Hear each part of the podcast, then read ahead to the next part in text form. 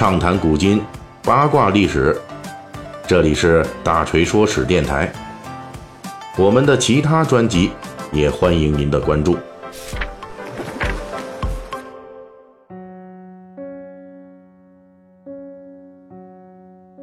前几天啊，咱们欧洲的某时尚品牌啊，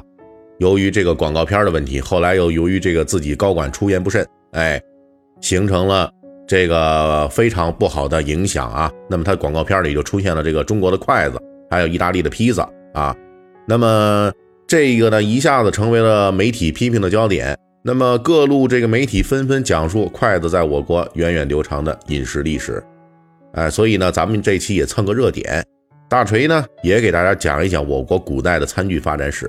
不过咱们就不重复这个讲筷子的发展了啊。我们来讲述一下，就是说这外国人常用的这叉子，为什么大概在中国两千年前就已经被中国人放弃了啊？中国人后来选择了筷子，而且一直沿用到今天。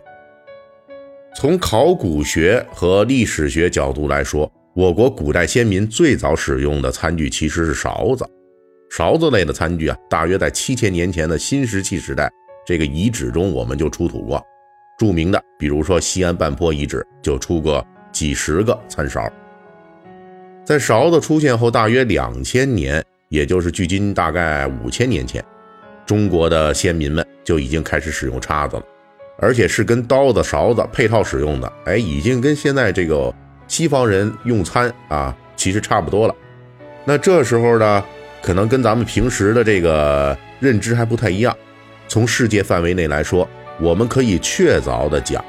考古发现已经证明了中国先民是非常早使用刀叉作为食具的。在青海宗日遗址中，考古人员发现了一件距今约五千年的马家窑文化骨制餐叉，就是用这个兽骨啊做的。那么这个餐叉呢，长二十五点七厘米，有三尺。呀，这三尺啊，注意，我就是。说的是叉子前面那齿啊，不是有三尺长，这个本身的这个齿长有九厘米啊，比现在可能还长一点，就是我们现在普遍用的可能一般也就是三四厘米吧。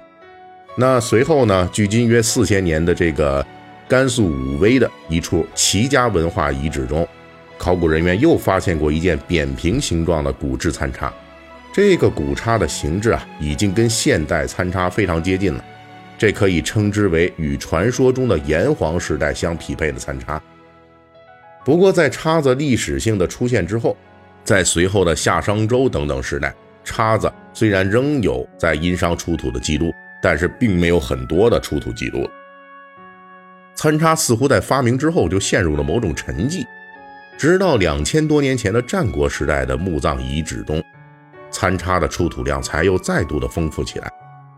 这一次餐叉的历史性归来啊，已经不再是曾经的三尺了，而是以双尺为主。但是呢，这一次餐叉的普及使用是在中国历史上的最后辉煌了，因为到了汉代之后，餐叉只是零星出土了。很明显，在两千多年前，中国的先民们历经先秦到汉代，就把餐叉从古代的食具中给淘汰掉了。而作为历史硬币的另一面啊，替代餐叉的筷子，虽然它是比餐叉出现大约晚一千多年的后起之秀，但是呢，它却同样在秦汉时代得到了极大普及。这里大锤外插一句啊，关于筷子的出现，考古方面的最早证据是出土于殷商时期的青铜筷子，稍晚的时候也有骨筷甚至象牙筷这种出土。那么到底是什么原因让两千多年前的中国先民们放弃了餐叉而选择了筷子呢？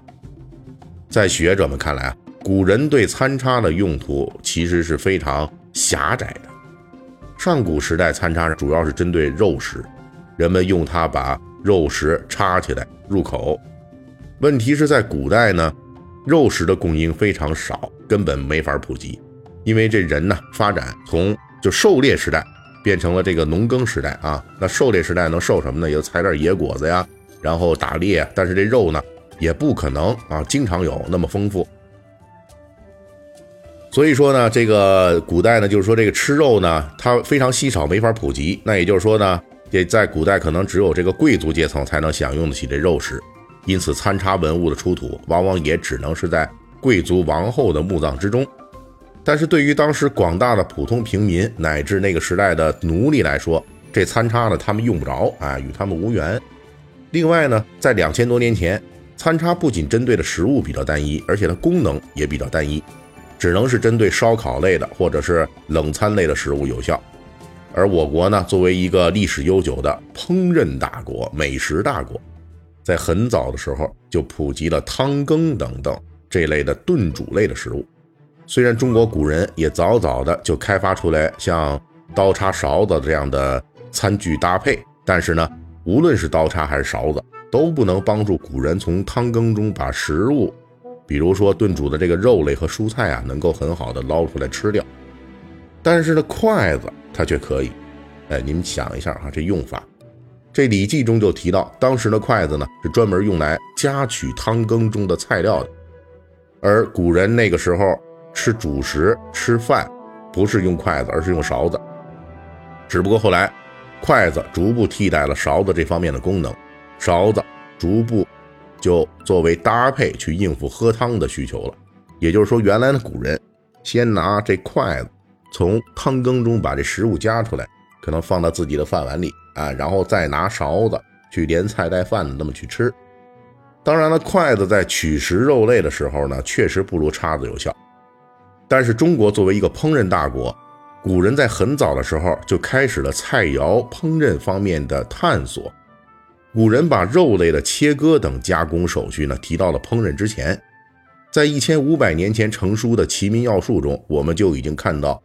咱们这个先人无论是在切丝儿还是切丁儿剁块儿啊等等肉类加工领域，已经发展的应有尽有了。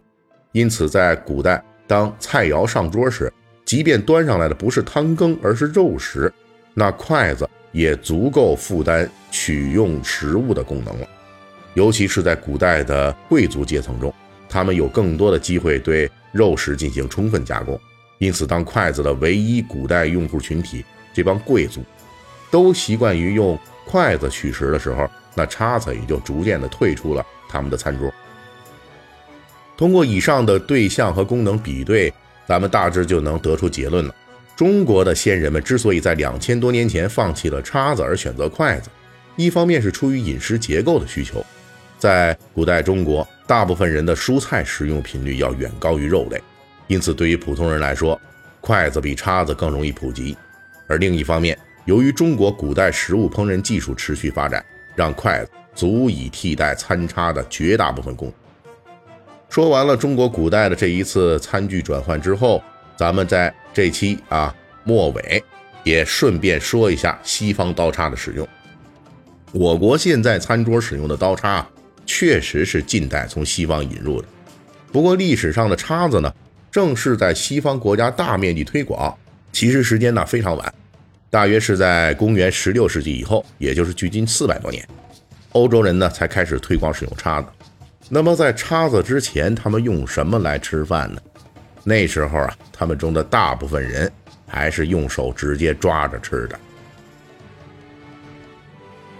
好嘞，照例啊，我们还是要感谢一下上周打赏的人啊，呃，啪啪棒子，哎呀，数量还真不少，